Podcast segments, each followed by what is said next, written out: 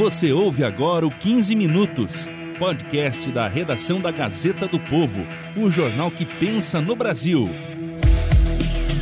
As falas recentes do presidente do PL, Valdemar Costa Neto, sobre o atual presidente da República, Luiz Inácio Lula da Silva, têm dado muito o que falar. Nessas declarações, Costa Neto fez uma comparação entre Lula e o ex-presidente Jair Bolsonaro, dizendo que a diferença entre eles é que o atual mandatário, abre aspas, tem muito prestígio, fecha aspas. É completamente diferente o Lula do. Não tem comparação com, com, com o Bolsonaro. Completamente diferente. Primeiro, que o Lula tem muito prestígio, ele não tem o carisma que o Bolsonaro tem. O Lula tem prestígio. Bolsonaro reagiu. Em vídeo divulgado nas redes sociais logo depois da polêmica por causa da entrevista concedida por Valdemar Costa Neto, Bolsonaro relatou o que disse ao presidente de sua legenda por telefone. Semana tem um problema sério, não vou falar com quem. Não, se continuar assim, você vai implodir o partido. Pessoa do partido dando declaração absurda. Eu ouvi.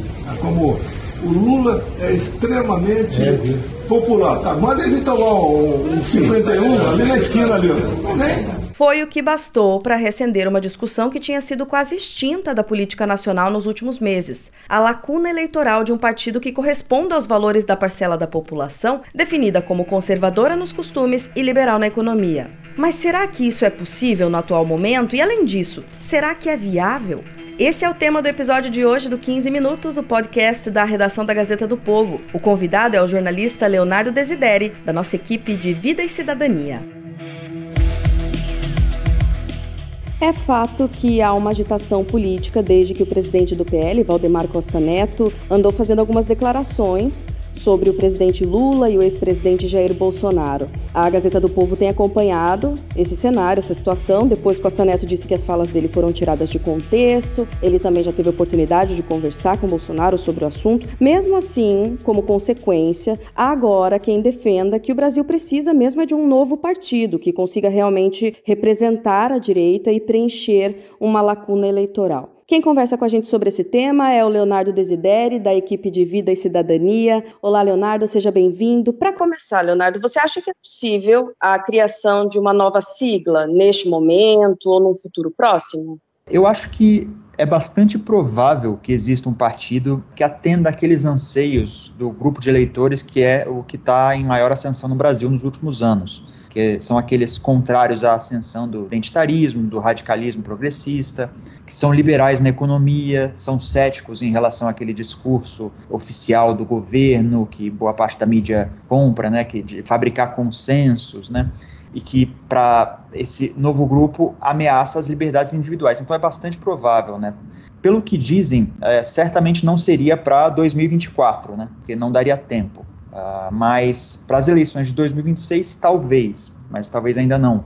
A gente viu que, com a Aliança pelo Brasil, né, isso não, não, é um processo fácil, né? Ainda, mesmo que exista um grande apoio da população, de parte da população, para a criação desse partido, o processo não é simples. Mas, enfim, em algum momento antes de 2030, é bem provável que a gente veja a criação de um partido, como dizem, conservador nos costumes e liberal na economia. É, eu até ia te perguntar um pouquinho mais para frente, mas aproveitando que você mencionou a Aliança pelo Brasil, o que, que aconteceu com esse projeto, né? Que foi tão comentado, enfim, e acabou não trazendo os resultados que eram esperados. Por que é que a gente não teve e não tem a Aliança pelo Brasil, o Partido Aliança pelo Brasil? Então, em 2019, eh, os responsáveis por recolher as assinaturas que estavam coordenando esse processo, eles foram um pouco lentos eh, em coordenar a distribuição das fichas, foram desorganizados e aí, com o início da pandemia da Covid-19, que foi em 2020, né, no começo de 2020, a gente teve é, as assinaturas, o processo parou realmente, né? E aí, por causa da, do isolamento social, isso aí dificultou ainda mais a criação do partido. O processo de coleta continuou, mas teve muito conflito interno, é, desgaste por causa da, dessa desordem também.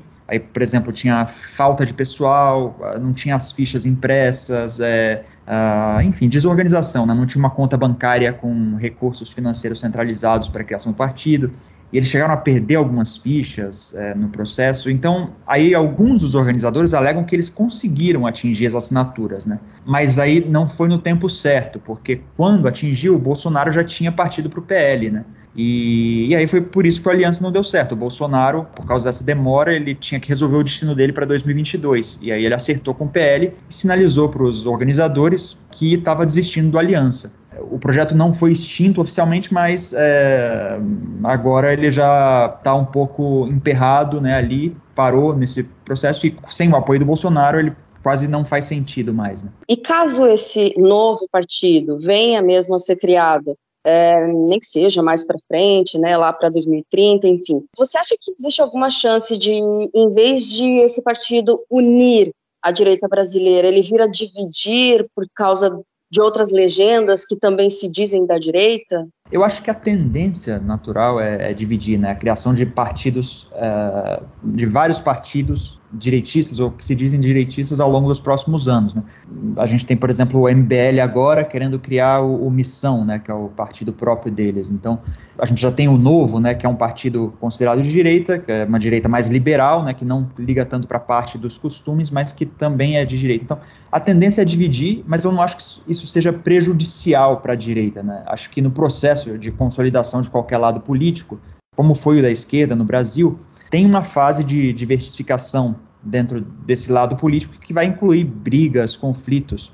É, no caso da esquerda, por exemplo, a gente teve uma evolução ao longo das décadas que resultou na formação de vários partidos, aí cada um representando uma nuance diferente dentro do espectro ideológico. Né? É, acho que se essa divisão ocorrer, não é prejudicial, ela pode até refletir maturidade política dessa esfera ideológica que está crescendo no Brasil.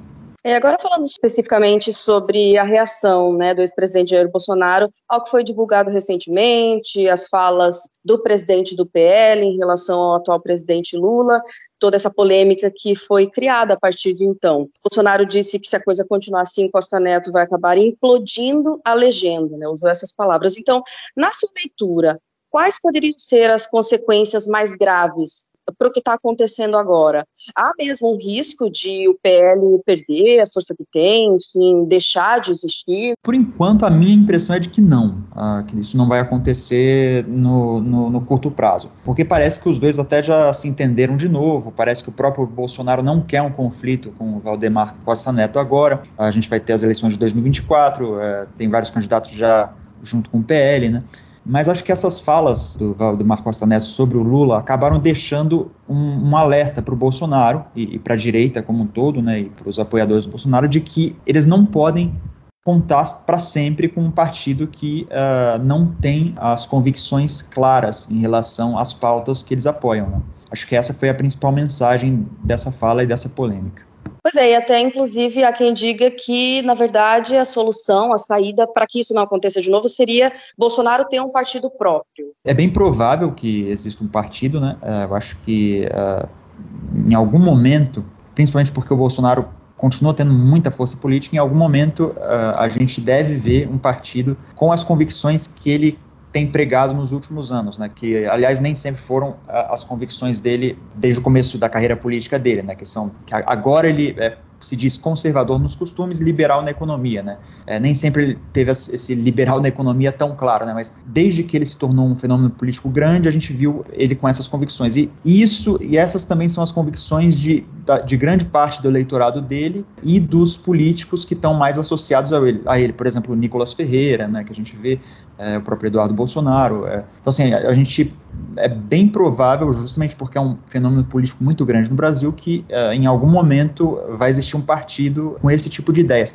Agora, uh, se isso vai ser curto prazo ou, ou, ou, vai demorar um pouco mais, eu acho que vai depender muito da organização, da capacidade de organização da, dessas pessoas. Na sua matéria, que foi publicada recentemente, há um trecho que diz, Leonardo, assim: no exterior, nova direita ascendeu na esteira de partidos. No Brasil, a aliança naufragou. Mas agora né, a gente tem um cenário eh, que é preciso considerar também, que consiste na eleição de Javier Milei na Argentina, Donald Trump pode ser que volte à Casa Branca, pelo menos é isso que apontam algumas projeções. Você acha que essa movimentação do que acontece no exterior pode também gerar um impacto aqui no Brasil? A gente pode esperar também uma sobrevida um pouco maior da direita, é, impulsionada também pelo que está acontecendo no mundo, mesmo em Portugal, nós temos aí o Chega, eh, na Espanha, o Vox, tivemos também a eleição de uma candidata da direita na Itália. Você acha que, de fato, toda essa conjuntura internacional pode trazer resultados para o Brasil?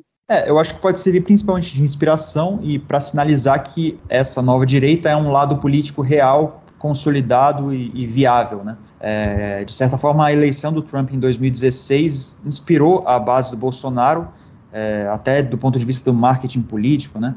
E eu acho que isso pode voltar a acontecer de outras formas na, nas próximas eleições. Acho, acho que também por causa das redes sociais, é, as pessoas cada vez mais se sentem parte dos fenômenos políticos internacionais, né, do, daquilo que acontece em outros países. E, e, é muito evidente que existe uma tendência forte, é, principalmente da direita, é, de tentar adaptar certos fenômenos de outros países para a situação local. Então, é, eu acho bem possível que o que acontece lá fora gere impacto no Brasil. É, especialmente também com as leituras que já têm sido feitas de que o presidente Lula é, voltou ao poder, mas voltou ao poder num cenário completamente diferente daquele que ele pegou em 2003. Agora a situação é outra, né? Exato. Tá certo, Leonardo Desideri, da equipe de Vida e Cidadania da Gazeta do Povo. Leonardo, obrigada pela participação, pelo papo. Até uma próxima. Obrigado, Aine. Até a próxima. Ponto final em mais um 15 minutos, o podcast da redação da Gazeta do Povo. Ao longo do episódio, você ouviu áudios retirados do jornal O Diário e de um vídeo que circula nas redes sociais. A Maris Crocaro participa da produção, a montagem é do Leonardo Bestloff e a direção de conteúdo do Rodrigo Fernandes. Eu sou Daiane Andrade e agradeço, como sempre, a sua companhia. Um abraço e até mais!